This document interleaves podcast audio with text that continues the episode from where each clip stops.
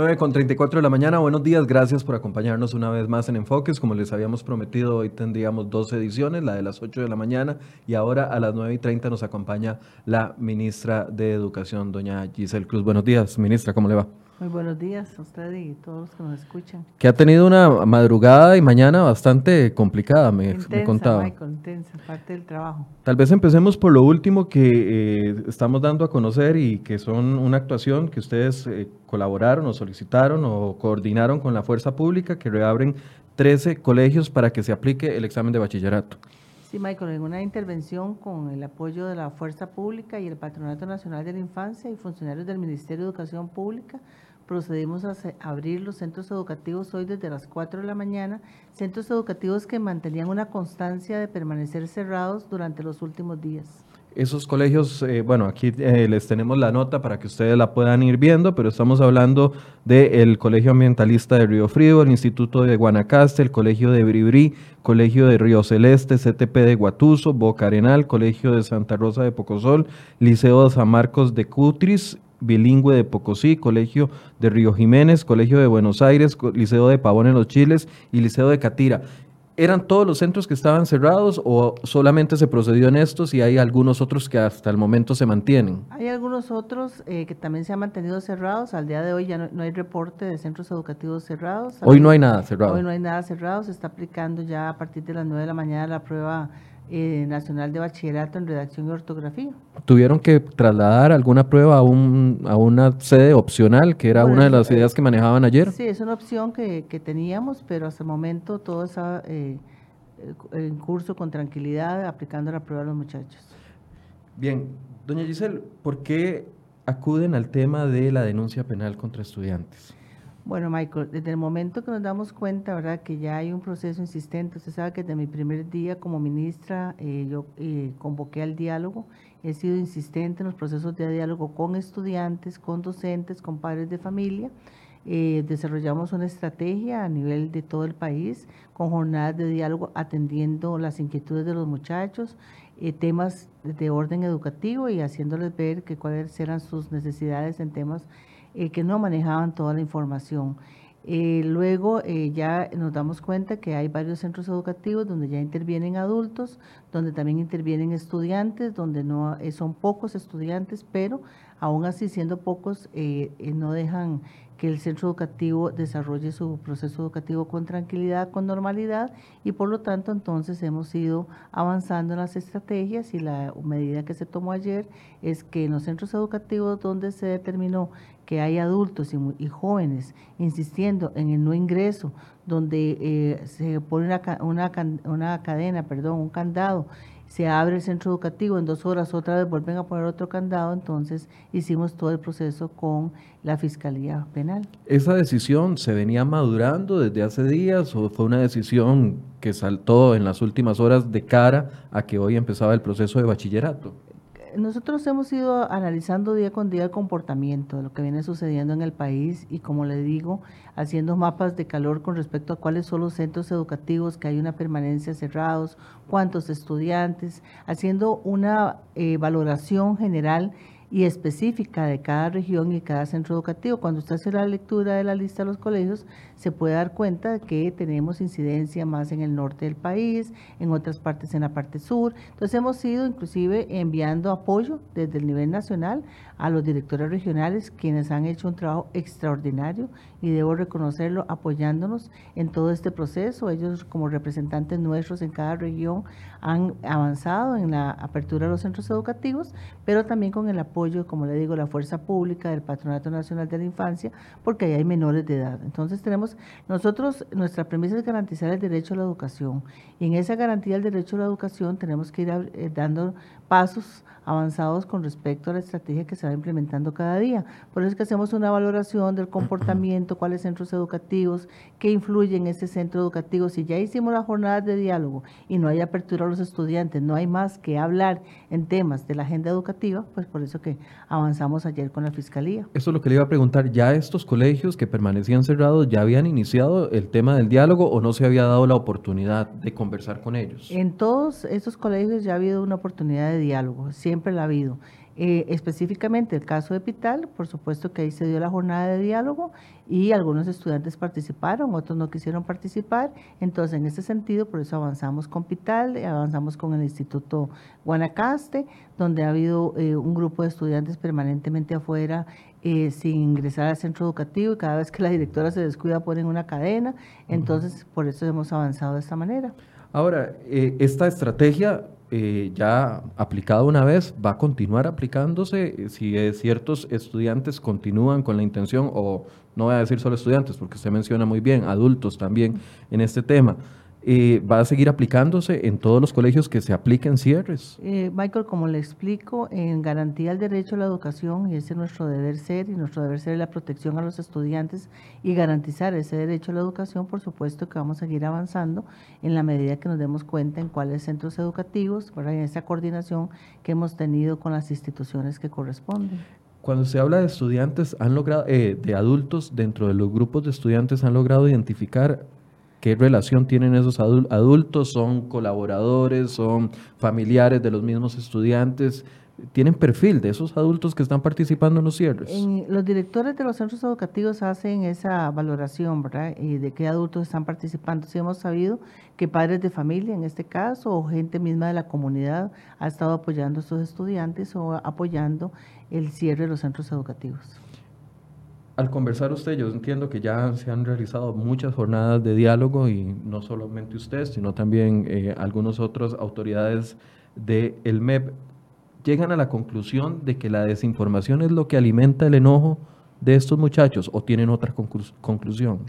Bueno, nosotros estamos sistematizando eh, todos los resultados de las jornadas de diálogo. Ya hemos venido repasando, el fin de semana repasamos cuáles eran esas inquietudes de los muchachos. En general tiene que ver con pruebas FARO, eh, temas de orden educativo. Hemos ido avanzando en esto pero los temas que no son de resorte del Ministerio de Educación Pública, ahí nosotros no podemos eh, darles a ellos ninguna información más que decirles, bueno, esto es un tema, por ejemplo, educación dual, que está en la Asamblea Legislativa, está en la corriente legislativa, no es resorte directo del Ministerio de Educación Pública y hemos ido avanzando en, eso, en esos procesos de diálogo.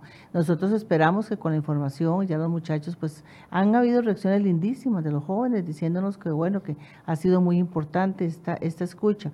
Yo lo que siento, Michael, es que tal vez en el ministerio es una lección aprendida. Teníamos una agenda con los estudiantes, para nosotros es muy importante eh, la agenda con los estudiantes. Tenemos actividades todo el año. Hay una dirección que se encarga de eso desde hace muchos años, pero la agenda tal vez no estaba centrada en esos temas que ellos tenían esas inquietudes. Al centrar la agenda en esos temas, pues hemos ido avanzando en la información que ellos han requerido.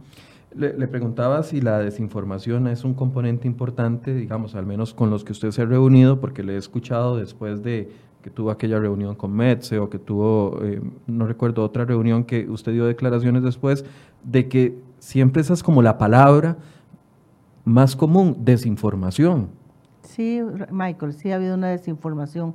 Eh, nos hemos dado cuenta que a pesar de que nosotros hacemos esfuerzos en el Ministerio de Educación Pública por mantener un sitio web con la información al día, un Facebook, todo eso, esas no son los, las páginas o las fuentes que los muchachos recurren, ¿verdad? Y a veces los adultos también caen en esa situación. Entonces, por eso hicimos las jornadas de diálogo con presencia, con especialistas, para que atender esas necesidades de primera mano. Pero sí hay un tema de desinformación en general, en los estudiantes y en los adultos, vemos nosotros. ¿De dónde viene esa fuente de desinformación para los estudiantes?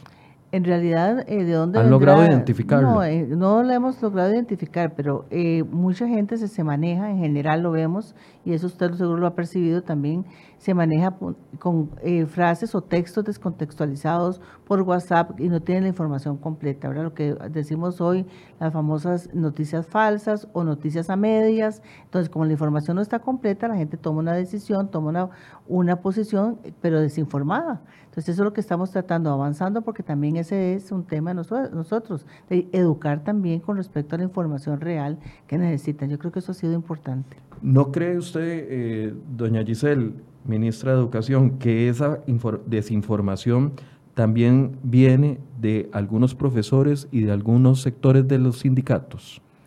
Pues en realidad es un tema que, que, se puede analizar. No dudo que habrá intervención ahí de algunos profesores. Yo no creo que todos. Yo creo que la mayoría y hoy estamos viendo en buen tránsito, a pesar del llamado a huelga de la APSE, los profesores están dedicados en la aplicación de la prueba nacional de bachillerato, pero sí puede haber eh, algunos adultos que intervengan en ese proceso. Le voy a contar un ejemplo. Un familiar mío que estudia en un colegio público de Tibás, muy concurrido, está en noveno. Y entonces eh, quiere entrar a un colegio técnico. Antes de la huelga, eh, antes de las vacaciones de 15 días, llegan y comienzan los estudiantes, los mismos compañeros, a decirles, bueno, es que nos van a esclavizar, nos van a vender, nos van a meter a trabajarle gratis los fines de semana y las, en las noches a las empresas con las que el gobierno tiene algún tipo de acercamiento, nos van a, nos van a explotar, no vamos a tener seguros, no vamos a tener nada. Entonces, esta persona que es estudiante de noveno y que está buscando una eh, opción en un colegio técnico para el próximo año, le dice a sus compañeros, pero ¿quién les confirmó esto? El profesor. Entonces, esa persona se va a buscar al profesor, un profesor de orientación, y le pregunta, ¿es cierto A, B, C y D sobre la educación dual? Y el profesor le dice, sí, por eso usted tiene que ir mañana a protestar y no tiene que presentarse a clases. Cuando esta persona me cuenta esto, bueno, me, hierve la sangre de saber de que un profesor se preste para estas cosas. Número uno, o está desinformado, o dos, tiene mala intención.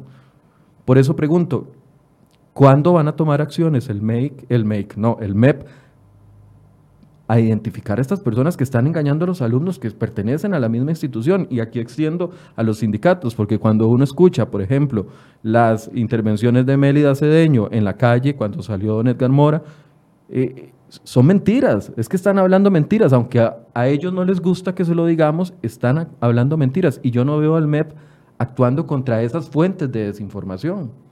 Bueno, yo creo que sí estamos actuando con las fuentes de desinformación, llevándoles a los muchachos la información correcta, la información verdadera y además dándoles las herramientas para que ellos puedan hacer un análisis de esa información y poder tomar una decisión informada. Yo creo que esa es la responsabilidad nuestra eh, y un ejemplo de esto son las jornadas de diálogo, donde eh, los funcionarios especializados están acompañando las direcciones regionales dando esa información. Yo creo que eso es importante. Ahora, con respecto a gente malintencionada o que está participando en los cierres de los centros educativos, también estamos tomando las medidas con la Fiscalía, haciendo las denuncias que corresponden. Y ese es el, en un país de derecho, esa es la vía. Pero ¿tienen alguna herramienta a nivel de administración, como jefes, ustedes que son de los educadores, de que se identifican a un profesor que está engañando a los estudiantes, pueden ejercer algún tipo de acción? Más allá de eso, ¿tienen planificado poder identificar esto. No estoy hablando de persecución, estoy hablando de que estamos engañando a menores de edad en algunos casos. En ese caso y en otros casos hay procedimientos administrativos, ya se hacen las denuncias correspondientes en la instancia que también que corresponde. Hay un departamento de régimen disciplinario donde se llevan todos estos procesos, por supuesto que sí, en este y en otros casos. O sea, cuando hay una denuncia se procede. Pero ahorita hay algún procedimiento disciplinario abierto específicamente por este tema que le estoy comentando. Están en procesos de disciplinar. ¿Por qué? Porque ahí el director regional Profesores. o el director del centro educativo tiene que hacer. hoy tenemos un caso de una persona que no eh, abre el centro educativo. Esa señora hay que levantarle un procedimiento. ¿Por qué? Porque ella es la representante nuestra en el centro educativo. Le corresponde abrir el centro educativo. No puede tomar esa posición. ¿Por qué?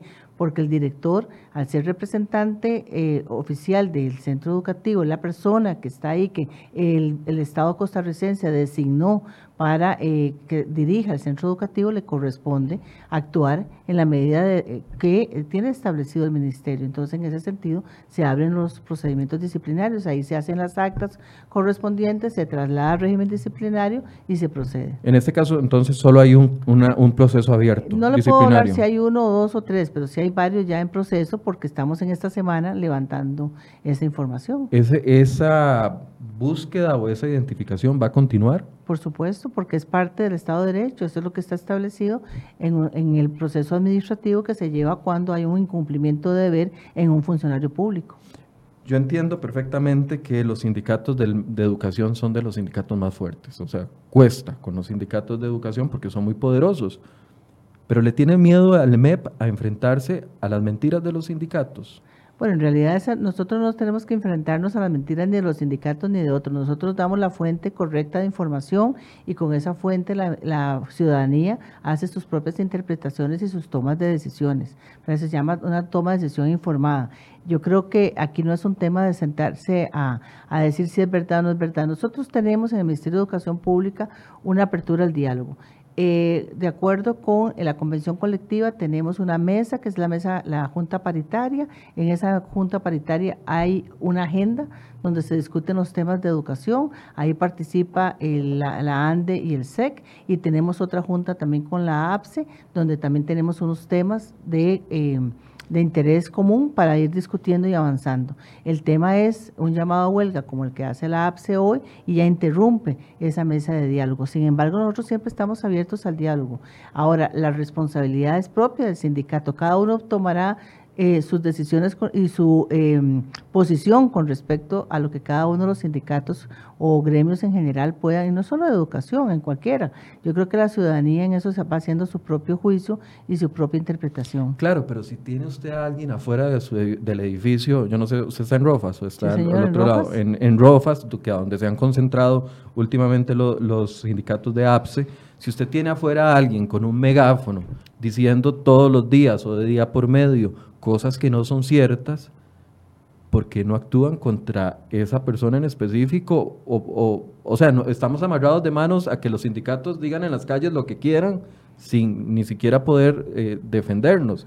Lo digo porque también recuerdo el caso de UNDECA, que hoy está en este momento ya aclarando sobre el paro nacional que ellos están invitando, a, a Luis Chavarría gritando frente a Hacienda, la ministra se gana 30 mil dólares.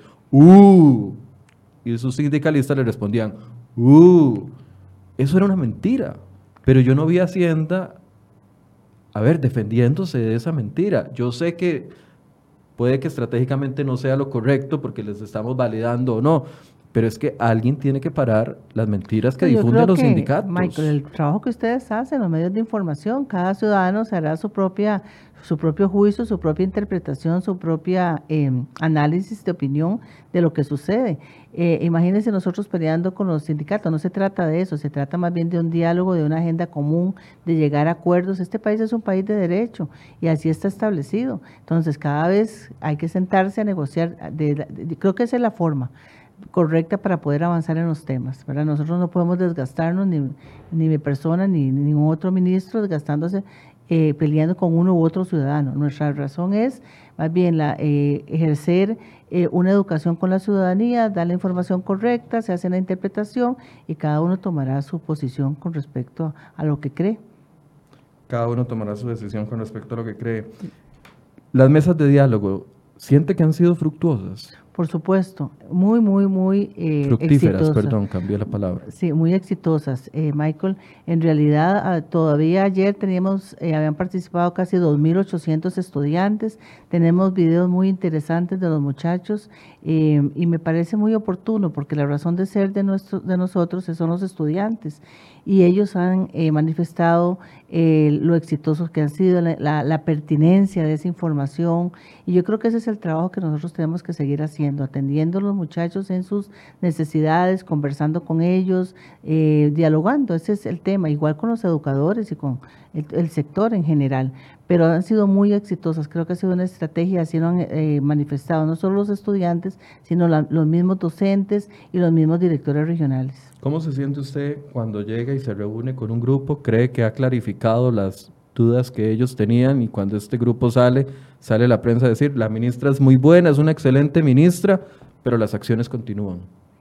Es un caso particular de la semana antepasada con Metze. Recordemos, eh, Michael, que eh, de los cuatro muchachos que yo atendí, que son parte de Metze, ellos son representantes del gobierno estudiantil y por eso se les atendió, llegamos a ocho acuerdos, en el momento que ellos eh, dijeron que no estaban, eh, no iban a respetar el acuerdo número 6, que era cerrar los centros educativos, pues entonces en ese sentido ya no eh, seguimos conversando con MEDSE. Por eso las jornadas de diálogo, invitamos a los representantes de los gobiernos estudiantiles a estas jornadas para hablar en el espacio natural donde se deben hablar los temas educativos, que son en las aulas, en los centros educativos. ¿Tienen un plazo estos, estas mesas de diálogo para terminan el 31 de julio. ¿Qué va a pasar después de eso? Estamos sistematizando la información, ver qué son las necesidades de los muchachos, analizarla y ahí tomaremos las decisiones. Hay un video que circuló ayer de este muchacho Edward eh, que, donde hacía un llamado particular que a mí me preocupaba y que decía las tres formas de protestar son las siguientes. De hecho, lo, lo vamos a escuchar en unos segundos. Las tres formas de protestar son las siguientes y una de ellas eh, es tirarse a las autopistas a cerrar autopistas. Eh, tal vez si lo escuchamos para ver qué opinión tiene la ministra con respecto a esto. Para mí es un deber como fundador de la Resistencia Nacional Estudiantil y como parte de la Junta Directiva del Movimiento Estudiantil de Secundaria, hacer eh, conocer el cronograma de acciones que se tomarán durante esta semana. Eh, para el lunes 22 de julio hasta el lunes 29 de julio estaremos teniendo manifestaciones regionalizadas frente a colegios, este, igualmente tienen tres opciones para optar como medio de eh, manifestación. Una que lo hagan frente a sus colegios, dos que realicen bloqueos en rutas, eh, ya sean eh, autopistas o calles, este, también de hacer tortuguismo, autopistas o calles. Recordar que, este, bueno, tres consejos que voy a dar durante las manifestaciones. Primero, no caer en provocaciones. Ese es uno de los primeros puntos que hay que tocar, no caer en provocaciones. Si llega la policía, llega cualquiera que quiera reprimirlos, no caer en provocaciones, mantener todo con calma, siempre pensar con la cabeza y no con el hígado, muchachos. Segundo, llevar meriendas, llevar hidratantes, llevar agua, llevar bloqueador, entre otras cosas, porque no va a faltar quien se desmaye, no va a faltar quien se descomponga y no queremos arriesgar el bienestar de cada uno de los compañeros. Tercer consejo que voy a dar es, por favor, no hagan eh, cierres de instituciones públicas. Fue un error que cometimos al principio. ¿Y cuáles son los temas que estamos tocando de lucha? Y que los vuelvo a repetir y ya se saben muy bien, se conocen. Está FARO, está el tema de educación dual, que es el proyecto de ley número 20.768. Este, también está lo que es el mal manejo de los gastos públicos dentro del Ministerio de Educación Pública, haciendo gastos innecesarios cuando hay algunas otras prioridades dentro del Ministerio. Este también contra el proyecto de ley 21049 y 21097 que pretenden callar las huelgas en el país, pretenden silenciar la voz eh, de cada trabajador, de cada protestante en el país, y que es una ley totalmente mordaza y antidemocrática. Para mí. Bien, ahí menciona, bueno, aparte de lo que le comentaba de tirarse las autopistas, menciona cuatro de los puntos o cinco de los puntos que eh, por los cuales, según Eduard Miranda, protestan los estudiantes. Uno es las pruebas FARO, uno es educación dual, el otro es la infraestructura, pero dos proyectos específicos de huelga. Y tal vez a la gente no le gusta cuando yo menciono a los sindicalistas y creen que estoy resentido, pero es que es peligroso que estudiantes en formación tengan ideas tan radicalizadas sin el contenido y el conocimiento de lo que significan verdaderamente esas ideas. Yo creo que lo peligroso, Randall, aquí hay que hacer un llamado a los padres de familia, es que esté motivando a los, a los jóvenes a estar en las calles. El lugar donde deben de estar los muchachos son las aulas. Y este país ha hecho un esfuerzo durante muchos años, desde los inicios de su gestación y como, país democrático, invirtiendo en educación, y ese es el lugar. Ese lugar es las aulas, y ahí deben de discutirse los temas, ahí deben de analizarse los temas, y, y yo creo que es muy importante porque hay menores de edad en este sentido. Entonces, eh, ya hacer un llamado a los padres de familia en esto, nosotros seguiremos actuando conforme le, he explicado, ¿verdad? Con todas las estrategias, no vamos a permitir que se interrumpa el proceso educativo, no vamos a, eh, a permitir que un grupo de estudiantes no deje que el resto ingrese a las aulas y eh, hacer eh, todo este proceso con la mayor normalidad. Yo creo que es importante en, en este sentido. Los temas de educación, como le digo, lo hemos hablado en las jornadas de diálogo, le hemos explicado a los muchachos que es FARO. Eh, hubo una discusión en este país durante varios años con el tema bachillerato, dimos el paso, Con respecto a Faro, eh, hablan de Faro, pero a veces eh, creo que no tienen toda la información y tampoco lo hemos aplicado para decir sirve o no sirve. Estamos totalmente garantes de que estas pruebas nacionales Faro tienen un salto cualitativo con respecto al bachillerato y lo que estamos buscando es que nuestros estudiantes, que ha sido una demanda no solo de los informes internacionales y resultados internacionales, sino de la ciudadanía también, que nuestros estudiantes eh, salgan, tengan un perfil de salida de la educación secundaria, que es la, educación pública, en su mayoría que atendemos, e, de esa educación salgan muchachos críticos, salgan muchachos que puedan enfrentarse al mundo laboral, a insertarse eh, en las mejores empresas, que podamos dar un servicio de calidad en los centros educativos públicos, cerrar esa brecha entre lo público y lo, y lo privado. Entonces yo creo que eh, vamos por esa línea, vamos bien.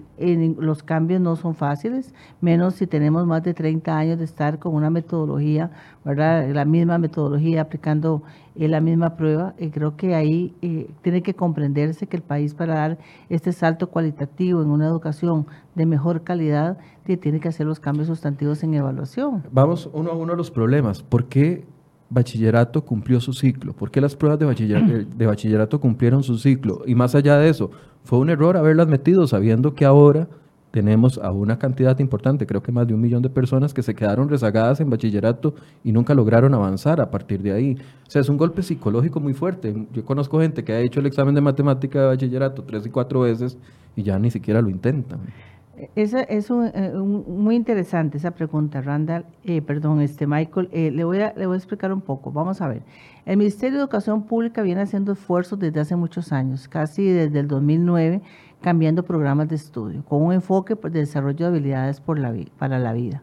Ese proceso venía dándose, pero no se cambiaba eh, lo esencial, que es la evaluación de la prueba nacional, ni la prueba de aula. La prueba de aula y la prueba nacional venía bajo un formato diferente a lo que el currículum estaba estableciendo. Esta administración hacer ese cambio importante, ¿qué significa eso? Significa que hay una alineación entre los programas de estudio entre la parte pedagógica que hace el docente en el aula y la prueba nacional. Esa correlación tiene que existir en un sistema educativo. ¿Por qué? Porque lo que enseñamos es lo mismo que estamos evaluando. Esa es una premisa básica en, educación. Y al hacer esos ajustes, eso es lo que hemos venido haciendo, hacer el ajuste para que el tema de lo que se da en el aula tenga relación directa con lo que se evalúa. Es decir, es una consecuencia directa del cambio de los programas. Es una consecuencia directa de lo que como país nosotros hemos apostado. Y no es y venimos en este cambio en el ministerio desde hace mucho rato. Yo siempre pongo el ejemplo de la, del programa de estudio de matemáticas. Nos hemos quejado por años de que los muchachos no quieren la matemática, que no aprenden bien matemática, que se quedan en matemática. Entonces, hizo un cambio de programa de estudio del 2012. Capacitamos a los profesores, hicimos un programa que es un programa que tiene eh, toda una referencia nacional e internacional. Es un programa que habla de habilidades específicas y habilidades superiores donde la esencia metodológica de ese programa está en la resolución de problemas. Entonces, se, avanza en cambio de programa, usted sabe que tenemos un Consejo Superior de Educación, el Consejo Superior aprueba ese programa, el Ministerio hace una incidencia fuertísima en temas de capacitación y apoyando a los docentes en este tema. De hecho, hay un grupo que se llama así Reforma de Matemática para ir apoyando ese cambio en el aula. Pero la prueba nacional no cambiaba, ni la prueba de aula. Entonces, teníamos una prueba que no respondía a ese proceso de ese currículum. Al cambiar la prueba y hablar ahora de que la prueba va por habilidades, entonces hay que hacer ese engranaje. Entonces, ¿qué tiene que hacer el profesor? En el aula, con toda esa capacitación que recibió, analizando su programa de estudios y trabajando la mediación pedagógica en el aula, hacer ese cambio, ese salto cualitativo para que la prueba responda a esto. Por eso, cuando yo hablo con los estudiantes, digo, si, si ustedes se preparan, ponen atención en el aula, hacen lo que corresponde como estudiantes les corresponde, esa prueba nacional que se denominamos FARO tiene esa consecuencia, va a ser exactamente lo que se da en ese proceso de aula. Que estamos en un ajuste, en una transición como país, por supuesto que sí, porque no puede ser del golpe, nada puede ser de golpe ya, ahora radicalmente. Entonces, la prueba de este año, FARO, tiene ya esa trayectoria de una prueba por habilidades, se llaman clúster. Con los clústeres usted hace los ítems. Eh, hace el lunes, eh, recién ingresando a las vacaciones, enviamos un documento. Aquí preparamos una nota con algunas preguntas específicas de las pruebas. Ahora, ese no es todavía la aspiración mayor que tenemos, vamos hacia eso, a pruebas que tengan todavía unos ítems más en el enfoque de habilidades, pero sabemos que es una transición, porque entonces tenemos que responder en el Ministerio de Educación Pública nadie y ningún profesor tampoco quiere que sus estudiantes se queden. ¿verdad? Esto es una premisa también. Entonces tenemos que ir haciendo los ajustes. Mire que esta prueba se pensó que tenga el 40% del valor del 100%. Es una prueba que usted hace en décimo año y tiene posibilidades el próximo año, si usted no quedó conforme con su resultado, de volverlo a hacer. ¿Para qué? Para evitar eso que usted estaba mencionando, la cantidad de gente que el último momento hizo la prueba de bachillerato y se quedó rezagada es decir, y queda por fuera. Una consecuencia directa, inmediata, aunque no sea la principal, es que la promoción de, de graduados de quinto año va a subir importantemente. Tiene que subir, ¿por qué? Porque estamos acompañando al estudiante. A diferencia de bachillerato, un muchacho se queda en bachillerato el año pasado y ya se despidió del ministerio. El ministerio no lo vuelve a ver. Es eso, el millón y resto de personas que usted está mencionando. Tenemos muy poca capacidad para poder decir, bueno, ahora, fulanito se quedó, repitió la prueba de matemáticas seis veces, ¿dónde es que tiene las dificultades? Eso no lo hacemos. Entonces, entonces estamos eh, trabajando en dos líneas. Una es eh, alineando la evaluación con el currículo. ¿Verdad? Para que esa pieza importante de la evaluación cambie y entonces también tiene que cambiar el currículum, la, implementación en el aula. Eso es un punto importante. El estudiante en FARO tiene posibilidades de mejorar su nota. La evaluación no es para castigar, es para mejorar. Entonces, Aunque tenga un 40% de sí, valor. claro, tiene un 40%, pero el 60% son sus notas del último año. Y además tiene eh, la conformación de esa nota es la suma de todas las asignaturas. En una formación integral tiene que ver con música, con artes plásticas y se saca el 60% de Entonces, ahí. ¿por qué se oponen? ¿Qué le han explicado a usted? ¿Cuál es la oposición bueno, real? Esa misma explicación. Yo lo, he preguntado y no, nadie me ha logrado dar una explicación Esto que usted mencionaba al principio de la entrevista, es desinformación, se quedan sacando de contexto. Por ejemplo, un muchacho me, dijo a mí en, una, en un grupo que compartí la semana pasada, me decían que es que con FARO van a despedir los profesores. Le dije, el Ministerio de Educación Pública... Ese mensaje no, le sale, no le sale de la mente a un estudiante. Entonces, ¿por, qué vamos a, porque vamos a Alguien se lo sembró. ¿Por qué vamos a despedir profesores? Y además, un profesor que está en propiedad difícilmente ¿verdad? pueda hacerse un proceso, ni esa es la intención. ¿Qué es lo que nosotros estamos provocando? Con la prueba FARO, el estudiante conoce sus habilidades, tiene posibilidades de mejora y que y el centro educativo va a tener una información de cómo está el centro educativo, el centro educativo en toda eh, su integridad, en toda su generalidad.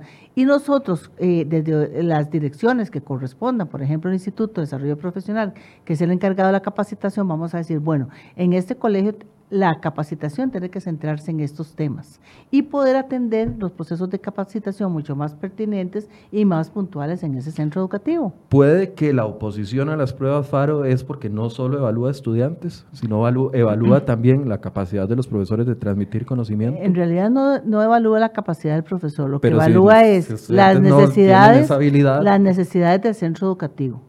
Y nosotros lo que hacemos con esa información es poder acompañar al docente, acompañar al centro educativo y poder dar eh, la atención focalizada en ese centro educativo. Hoy por hoy nosotros llamamos a un proceso de capacitación a todos los profesores indistintamente y muchos de estos profesores no requieren de esa capacitación, pero no podemos discriminar. ¿Por qué? Porque no tenemos la información a mano. Con la información ya nosotros sí podríamos decir, bueno, aquí tenemos que fortalecer esta área, este grupo de profesores necesitan, pero es un tema, eso es un tema de acompañamiento en el concepto de la evaluación para mejora, no es para castigar a nadie, es para mejorar. Nosotros tenemos ya los procesos de contratación, los profesores están contratados, lo que nos toca es acompañar esos procesos determinando las debilidades que tienen los centros educativos en esa área en cualquier otra área. Hablemos de infraestructura, la segunda preocupación. Sí, nosotros en infraestructura venimos haciendo desde el principio de la administración un eh, ejercicio bastante puntual, eh, muy riguroso, eh, valorando toda la situación de, del tema de la infraestructura y ya hemos dicho muchas veces que hay un rezago importante en ese sentido y lo, se ha dicho en diferentes administraciones. ¿Qué hemos hecho en este sentido? Bueno, estamos preparando un proceso de revisión de la organización interna de la Dirección de Infraestructura para presentar a Mideplan una organización diferente. También hemos detectado cuellos de botella que no permiten o hacen un obstáculo o un requisito más para poder avanzar. Estamos moviendo todos los, fondos que están ya, eh, los presupuestos en las juntas de educación y le, le tallo un, un, cuello de botella que determinamos. Ahí había un procedimiento en la Dirección de Infraestructura que... Em, ¿Sigue descabezada esa No, hay una directora interina y estamos en búsqueda de una persona ya permanente, pero hay una compañera que está de forma interina y tenemos también un seguimiento puntual desde el Viceministerio Administrativo que el tema de la infraestructura es del de mayor interés de nosotros entre otros temas como digitalización y, desarrollo profesional docente, pero sí estamos nosotros eh, totalmente atentos al tema de infraestructura, moviendo los fondos de las juntas, eh, acompañando a las juntas en ese proceso. Yo creo que nosotros eh, nos va a llevar un buen tiempo ir, ir, haciendo todas esas mejoras, pero estamos eh, totalmente apuntados aquí y estamos clarísimos que es un tema de rezago, que es un tema que hay que eh, poner la mirada ahí para hacer todos estos esfuerzos. ¿Cuánto representa ese 8% que invertimos en educación actualmente? ¿Representa en cuánto? En dinero, ese 8% que no tiene el dato. No, pero el, el, el presupuesto del Ministerio de Educación anda por 2,6 billones, por ahí anda Ah, sí, billones. Billones de, colones. ¿Se justifica que tengamos las escuelas y colegios que tenemos con un presupuesto tan grande? El presupuesto no es solo para infraestructura, está un tema de remuneraciones que es bastante fuerte. Sin embargo, como les digo, nosotros estamos conscientes y estamos haciendo todos los esfuerzos que a pesar de los ajustes presupuestarios que tenemos para invertir en infraestructura, no solo invertir, sino mover los fondos que están en la caja única, los fondos que tienen las juntas de educación. Hemos hecho un ejercicio con los directores regionales para que ellos nos acompañen. Ellos estaban muy fuera de esos procesos de eh, acompañamiento a las juntas para que nos acompañen también en la ejecución de sus fondos. Y le decía, eh, determinando todos aquellos cuellos de botella que nos pueden ayudar, eh, o quitando esos cuellos de botella que nos ayuden a avanzar en el tema de infraestructura.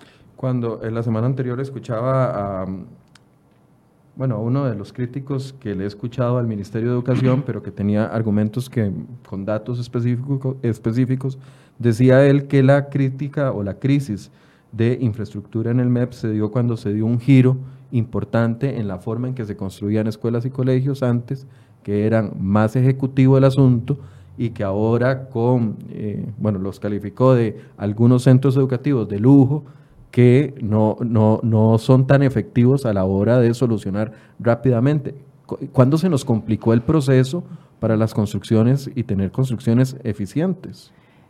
Bueno, el proceso de, infraestructura tiende lo que eh, tiene la ley del país, ¿verdad? El proceso de contratación administrativa. Pasamos por todo ese proceso riguroso de contratación eh, administrativa que tiene toda una fiscalización de estos procesos. Nosotros no podemos como eh, institución pública eh, brincar los procesos que están definidos en la contratación administrativa.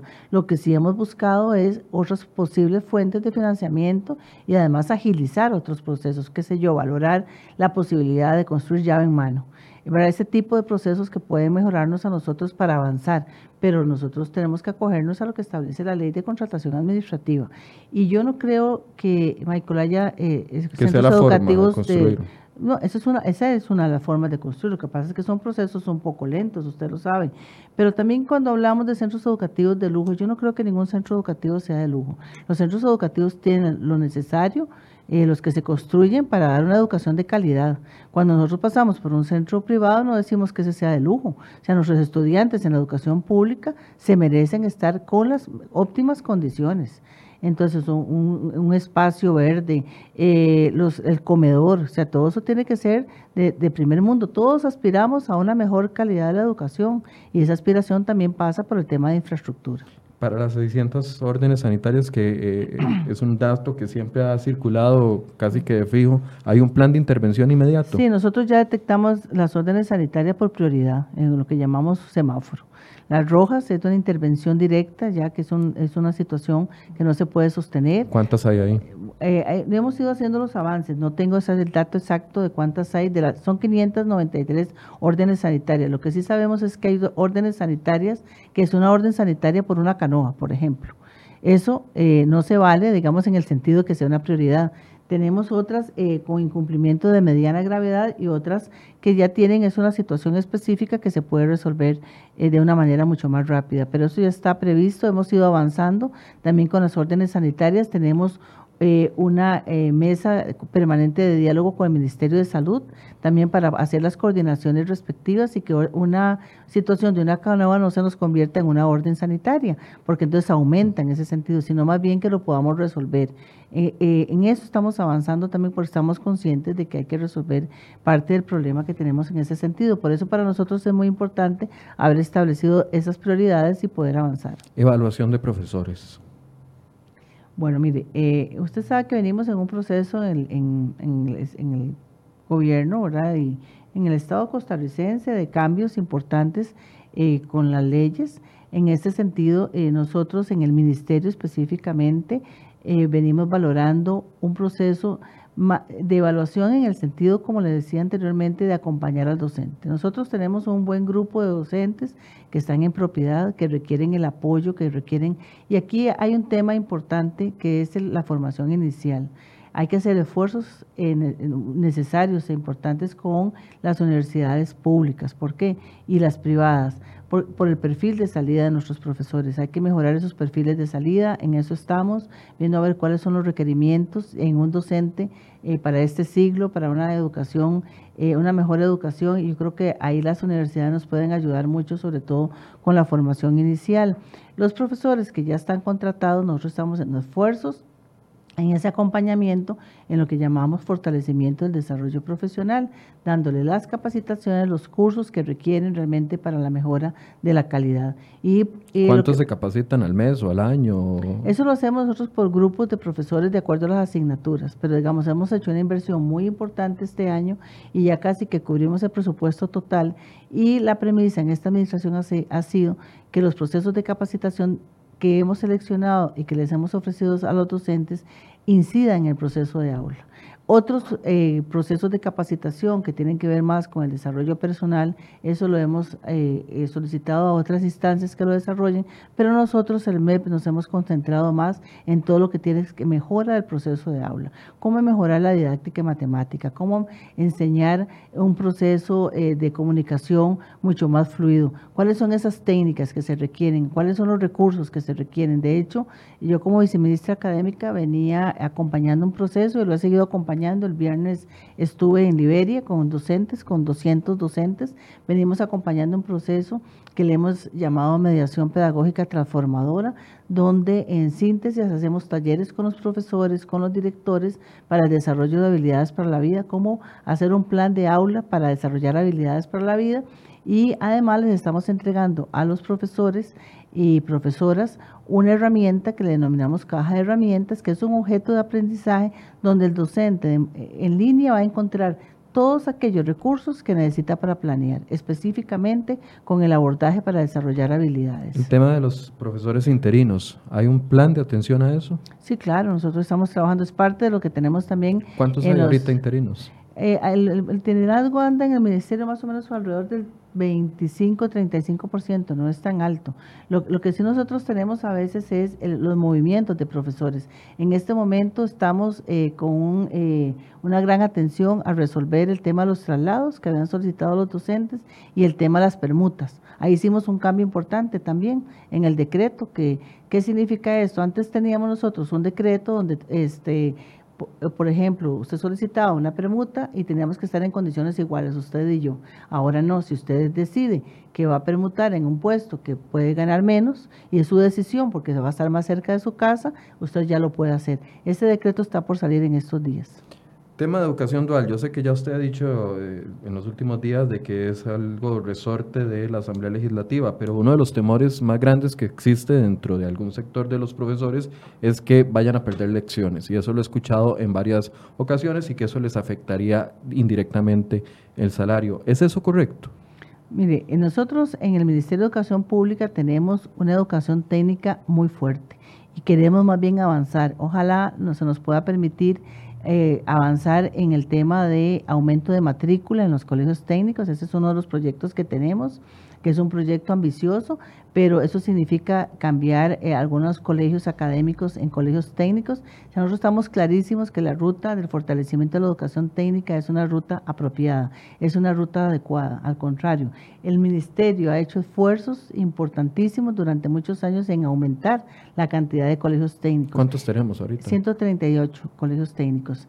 Eh, y eh, es una población importante y hay algo muy significativo, yo no sé si toda la ciudadanía lo conoce, y es que nuestros estudiantes de los colegios técnicos, cuando hacen su práctica supervisada en las empresas, que también las hacen no solo en empresas nacionales, sino internacionales, estos muchachos, el 80% queda contratado en las empresas. Eso significa que el perfil de salida de nosotros es un perfil exitoso. Hay muchachos que deciden... Eh, Ocho de cada diez estudiantes terminan con trabajo concluyendo el colegio. Concluyendo el colegio. ¿Por qué? Porque las especialidades técnicas que ellos eh, llevan o desarrollan, por cual se gradúan, son, eh, son de muy alta calidad. Y hemos hecho, la inversión de los colegios técnicos es importante. ¿Es más caro mantener un colegio técnico que un colegio Por supuesto, porque normal? Nosotros tenemos 56 especialidades técnicas, no todas se dan en todos los colegios, por supuesto que son algunas, pero eso significa inversión en talleres, inversión en tecnología y en eso hemos ido dando avances importantes en el país. Ahora, en este sentido, si nosotros más bien queremos aumentar la cantidad de colegios técnicos, aumentar la matrícula en los colegios técnicos donde se pueda y tengamos toda esa oportunidad, más bien ahí aumentan las lecciones de los profesores. O sea, realmente esa no es la intención del ministerio, al contrario, nuestra intención, y así está en el Plan Nacional de Desarrollo, es fortalecer la educación técnica. El proyecto de ley que se discute eh, en la última versión, que se discute en Asamblea Legislativa, ya fue consultado el MEP. ¿Ustedes tienen una posición con respecto a ese proyecto de ley? la, última, la última versión, por decirlo de alguna forma... Que no es la que está en la página de la Asamblea, eso es importante, eso es muy importante. recalcarlo la semana pasada yo le pregunté a Wagner Jiménez de que por qué en la página de la Asamblea, diputado eh, del presidente de la Comisión de Ciencia y Tecnología, que por qué la versión que estaba en la página de la Asamblea era una versión antigua y no la última versión. Y la explicación que recibí fue de que hasta que se publique en la Gaceta el texto sustitutivo aprobado, entonces podían subirlo a la página de la Asamblea, que ese es un protocolo. Sin embargo, nosotros eh, creamos un enlace con el proyecto último actualizado y lo hemos estado compartiendo para que la gente lo tenga. De esa última versión, ¿qué le preocupa y qué la, qué la hace pensar de que va por buen camino? Bueno, en realidad de la última versión, eh, eh, nosotros ya hicimos nuestro pronunciamiento, tendrá que conocerlo la comisión respectiva para ese sentido. Nosotros en realidad en el momento que el proyecto de ley se apruebe, ya en su última versión, con los ajustes que tenga que hacer la comisión y la Asamblea Legislativa en su momento, ya nosotros tendremos la oportunidad como ministerio que de eso nos corresponde, porque en su mayoría el proyecto de ley no tiene que ver directamente con nuestra población de los colegios técnicos, o sea, no hay una relación directa, nosotros seguimos con... Es que no cambia dramáticamente lo que ustedes están haciendo en los técnicos. Exactamente, entonces por eso ajustaremos lo que haya que ajustar, pero nosotros no, no nos vemos ahí en una afectación directa. O sea, realmente hay que esperar que salga el proyecto ya aprobado para ver qué ajustes como Ministerio de Educación Pública tendremos que hacer. Recordemos que nosotros como país resolvimos hace muchos años eh, tener un Consejo Superior de Educación, que el que aprueba los programas, lo que corresponderá tendrá que pasar por el Consejo Superior de Educación y eh, ahí lo, valoraremos en su momento. porque, perdón que le interrumpa, el tema de las... Eh, Convenios con empresas ya existe para, los, para esos 130 colegios eh, técnicos profesional. El tema de la beca ya existe para esos 139, me dijo. 138. 138 colegios técnicos. El tema de la capacitación de los profesores ya lo tienen cubierto en eso. Entonces... Y estamos haciendo un cambio muy importante en, el, en, el, los, colegios, en, los colegios técnicos, eh, en los programas de estudio. Vamos a ver, estamos haciendo ajustes de programas de estudio alineados totalmente con el Marco Nacional de Cualificaciones. El Marco Nacional nos permite a nosotros tener como referencia cuál es el perfil de salida de esos estudiantes y eh, ahí eh, tendremos próximamente la oportunidad de compartir en el Consejo eh, Superior de Educación programas de estudio de, la, de las especialidades técnicas alineados totalmente con el Marco Nacional de Cualificaciones. Es otra garantía del perfil de salida de nuestros estudiantes. Aprobada la ley, si se aprobara, porque ya uno no sabe, ¿verdad?, qué puede suceder en los próximos días, pero digamos que se aprueba la ley de educación dual, el próximo año vamos a tener 600 colegios técnicos. No, eso es un tema de, presupuesto. Ojalá pudiéramos tener 600 colegios técnicos con una educación, eh, educación técnica profesional como, con la seriedad que nosotros hemos venido desarrollándola en el país o el presupuesto no va para eso, más bien ojalá pudiéramos nosotros avanzar en convertir algunos colegios académicos en colegios técnicos de acuerdo tomando en consideración el bono demográfico, las características del país, eh, también las demandas eh, de los empresarios, el, tema laboral, ¿verdad? Yo creo que en eso como, como ministerio nosotros somos bastante serios, pero ojalá pudiéramos tener la oportunidad de avanzar en, en una en mayor cantidad de colegios técnicos, en una mayor matrícula de colegios técnicos para darle esa oportunidad a nuestros estudiantes que quieran ingresar a la educación técnica. ¿Les preocupa a ustedes que sus estudiantes no tengan derecho a manifestarse, como lo decía Eduard cuando habló del proyecto 21.049 y 21.097, que son los proyectos que tocan el tema de, eh, de los servicios esenciales, en la, la, huelga en servicios esenciales, y el proyecto que toca el tema de los plazos para la declaratoria o no de ilegalidad o legalidad de una huelga. ¿A ustedes les preocupa? Porque según si nos vamos por este grupo de estudiantes, ellos están preocupados por eso. En realidad los estudiantes no tienen derecho a huelga. Nosotros lo que tenemos establecido en nuestras normativas del Ministerio de Educación Pública es el derecho a manifestarse. los que van a huelga son los adultos, los estudiantes es una manifestación. Ellos pueden manifestar sus inquietudes eh, cuando están en desacuerdo, pero eso hay normas establecidas.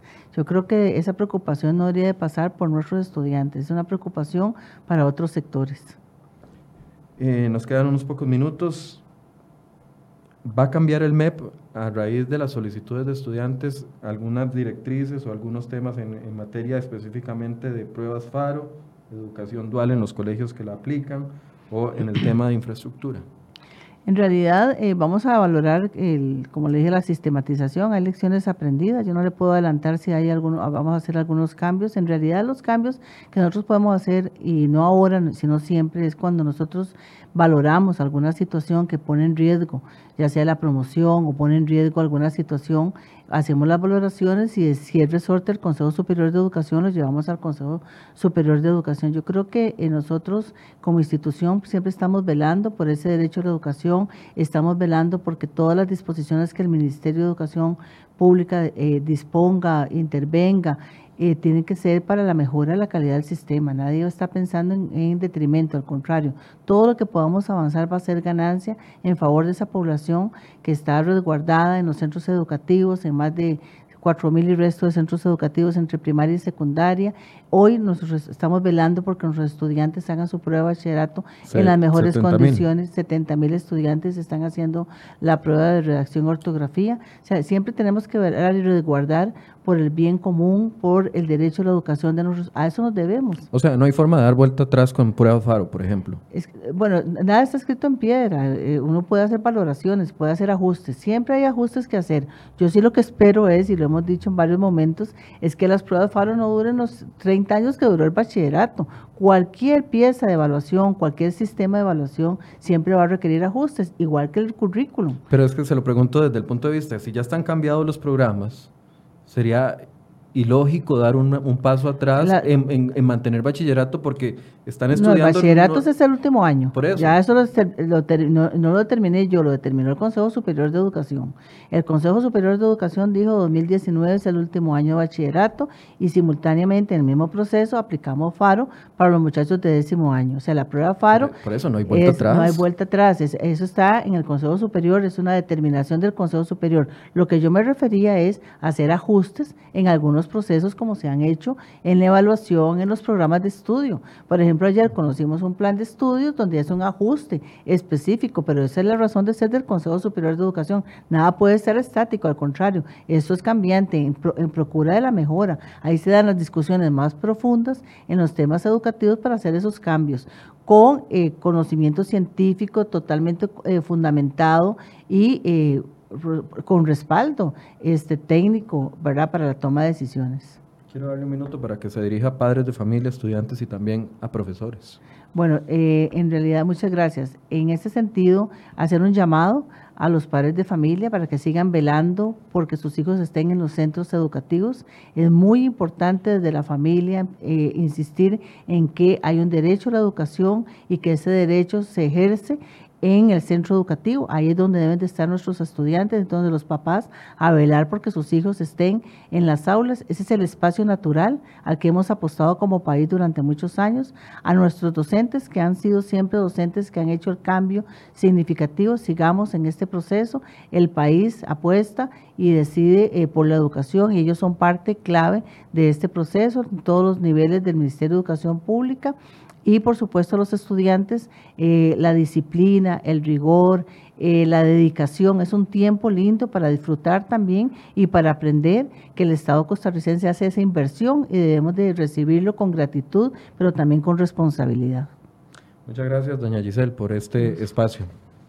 Y gracias también a ustedes los que nos acompañaron. Eh, traté de hacer las preguntas que respetuosamente algunos de ustedes hicieron, se las hice a la ministra. Muchas gracias por su compañía y los esperamos mañana a las 8 de la mañana. Muy buenos días.